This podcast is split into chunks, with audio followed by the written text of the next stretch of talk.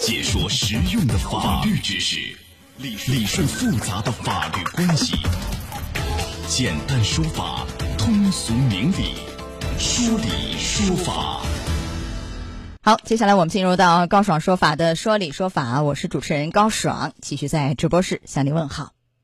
啊，根据南京市这个疫情防控工作要求啊，对七月十号以及以后有禄口机场进出港行程史并有购票记录的，实行居家隔离。那职工呢，因为黄码居家隔离观察期间算不算休假？工资到底怎么算呢？就大家关心的问题，来，今天我们来讲一讲。邀请到的嘉宾是江苏瑞观律师事务所于文律师，于律师您好。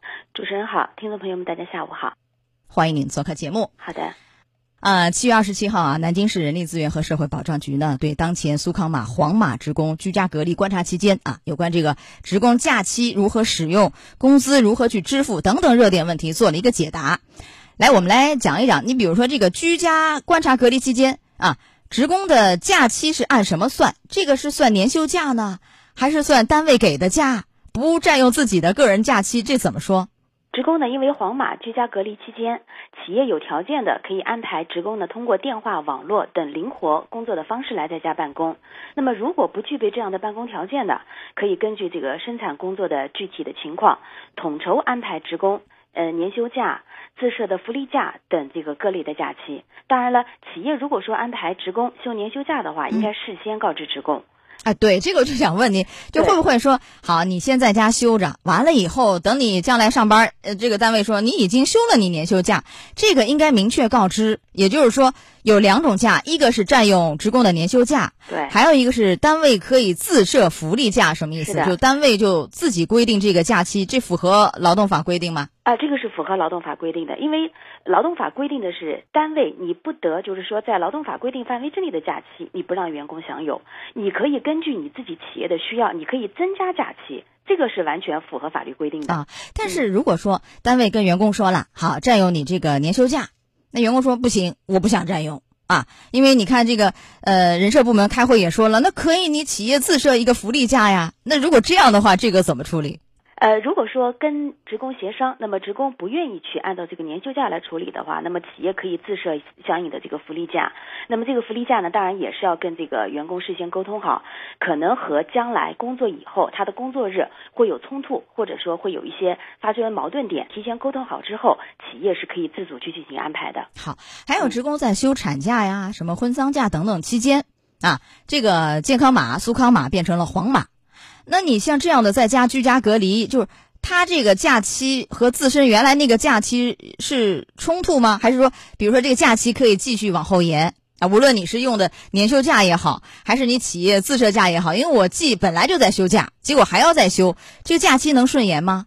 哦，这个呢也是有规定的，这相关的假期呢，它不应与居家隔离观察时间重合而顺延，也就是说，它不能够因为这个时间是重合了，而你顺延这个假期的休息，这是不行的啊，不可以这个顺延。就比如原来我休这个产假有六个月，然后我又赶上这个遇黄马居家隔离，我再享受带薪年休假，再往后延几天，呃，十天、二十天，这不可以。哎，这个不可以。对，好，那居家隔离观察期间，这个职工的工资是怎么付的？这个大家很关心这一块儿啊。啊，一个呢，如果说企业安排的是职工居家办公，那么依法应该支持相应的工资；如果说没有安排职工居家办公的，应该根据江苏省工资支付条例的第二十八条，其实呢就是视同职工正常提供劳动而支付工资。哎，但是好像我记得像这样的，因为用人单位的原因或其他原因，就是劳动者就在家没有上班的、没有工作的啊。第一个月是完全按照你原来的工资待遇去支付，从第二个月开始似乎就有变化，比如说可以打折吧？是你原来工资的是八折还是七折，还是最低工资标准的几折？这个啊，这么一个标准？这个呢，其实呢是根据我们和我们二零二零年。就是新冠疫情当时发生的时候的规定是一样的，也就是说，因为这个原因居家隔离的用人单位呢是应当视同劳动者是提供了正常的劳动而支付工资。你比方说第一个月，就像我们讲的是正常支付工资，第二个月呢打八折。那你第二个月打八折是什么的八折？是我原来工资的八折，还是说最低工资标准南京市那个最低工资标准的八折？其实这个是企业有一个自主权，你可以根据那个最低工资标准的，也可以根据职工上一年度的平均工资，或者参照他上一个月的工资来进行给他折扣。但是你底线不能突破最低工资标准的八折，这是底线，突破就违法嘛？对，是的。呃，还有像前面我问的，职工在休产假呀、什么这个探亲假、婚丧假的时候啊，然后就这个又变成黄码了，居家隔离，工资这个有影响吗？啊，没有影响。这个呢也是有相关的规定的，这个是也是依据这个工资支付条例的第二十九九条，是视同职工提供了正常的劳动，你要支付工资。嗯，那企业呢，就是，呃，能不能以这个黄码居家隔离？就如果这样的话，就把人解雇啊，这个是是违法解雇吧？啊，这个是一律不允许的，这个是属于违法解雇，你是要承担相应的赔偿责任的。这个赔偿责任是什么样的赔偿责任？你给说一说啊。这个赔偿责任呢，其实就参照着我们就劳动合同法里面正常处理企业在违法解除劳动合同所应该承担的赔偿责任的标准来进行统一执行。那呃，一般是两种方案，嗯，因为你违法解雇嘛，对不对？我一个可以要求恢复劳动关系，继续在这儿上班；第二个我也不干了，这样的企业我也不想干了。对，然后我干嘛呢？你给我赔偿金，经济补偿金两倍。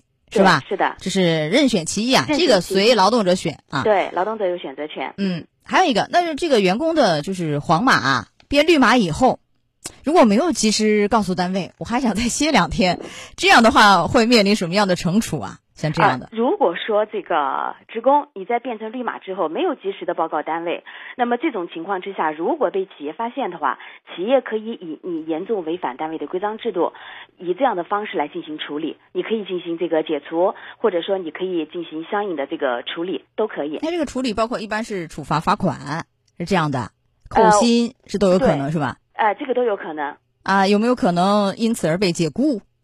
这个要看他企业的规定，就是说这种情况，如果是视为严重违反单位规章制度，达到了可以解雇的条件的话，单位也是可以选择行使这个权利的啊，也有可能算旷工，是不是啊？是的，对啊，所以这个后果是非常严重的啊，真的啊。所以像上次我提醒各位，一定是了解一下劳动合同怎么约定，然后把单位的规章制度啊，这个烂熟于心，了解一下，千万不要触碰。是的，还有，呃，如果说这个职工。就是因为这个红码实行这个居家隔离，因为前面我们讲的是黄码啊。如果因为红码居家隔离啊，这个集中观察的所有的假期啊、公司支付啊，这个和我们说这黄码一样吗？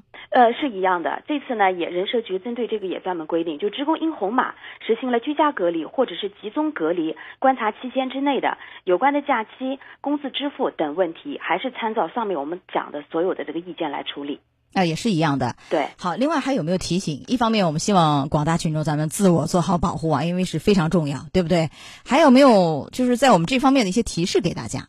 那么，作为我们所有人来讲，我们去关注我们的健康码，呃，不聚餐，不乱窜。那么，如果说发生了黄码了，也不用太。担心，根据这个我们所统一发的规定，你能够转绿的就转绿。那么如果说万一是红码了，也不需要有太大的恐慌。根据我们这个社区啊、街道啊，我们政府的统一的规定，你进行居家隔离或者是集中隔离，我们一起来共度这个疫情。嗯，而且要听从这个管控，这个很重要。的。呃，自己不要不服从管理，还有一个就是不要有侥幸心理。我怎样？我多赖一天，我不去上班，我撒个谎，我不诚实，这个都可能面临非常严重的法律。后果啊，提示一下。嗯，好，来到这儿结束我们的说理说法的第一项内容，也非常感谢于文律师，于律师稍后会继续连线您，我们稍后再见。哎，好的。